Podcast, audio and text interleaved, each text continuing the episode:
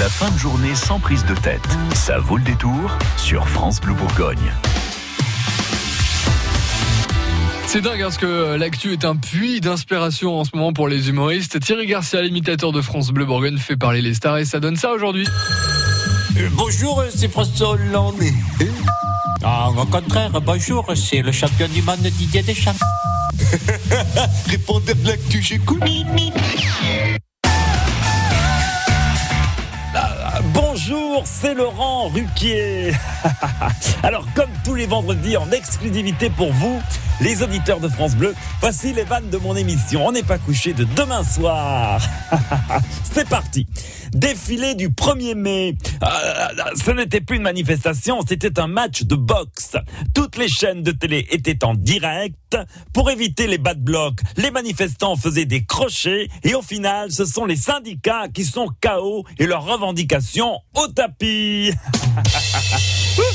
Comme tous les ans, pour le 1er mai à Orléans, on a commémoré l'entrée de Jeanne d'Arc dans la ville. Mais bon, ça devient difficile quand même. Hein. Euh, comme l'héroïne est entrée dans la cité à 19 ans alors qu'elle était encore pucelle, pour la reconstitution historique, c'est de plus en plus dur de trouver une jeune fille qui a le profil. En marge des manifestations du 1er mai, des individus ont tenté de pénétrer dans le service réanimation de l'hôpital de la Pitié Salpêtrière. C'était vraiment un 1er mai extraordinaire. Pour la première fois, on a vu des malades attaquer un hôpital au lieu d'aller se faire soigner. Enfin, dans la Creuse, un adolescent a volé un tracteur pour amener sa copine en boîte. Bah, c'est pas malin. Elle a dû se douter rapidement qu'il ne cherchait qu'à labourer. oh, salut ma couille bleue, c'est de par Dieu. En ce moment, c'est la foire de Paris.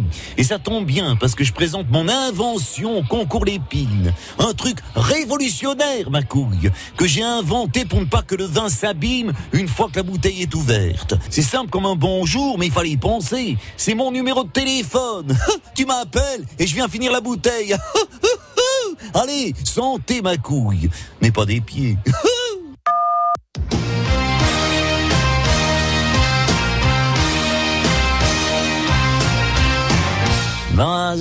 les petits canailloux des répondeurs, c'est Chantal Latsou, votre conseillère plaisir sur France Bleu.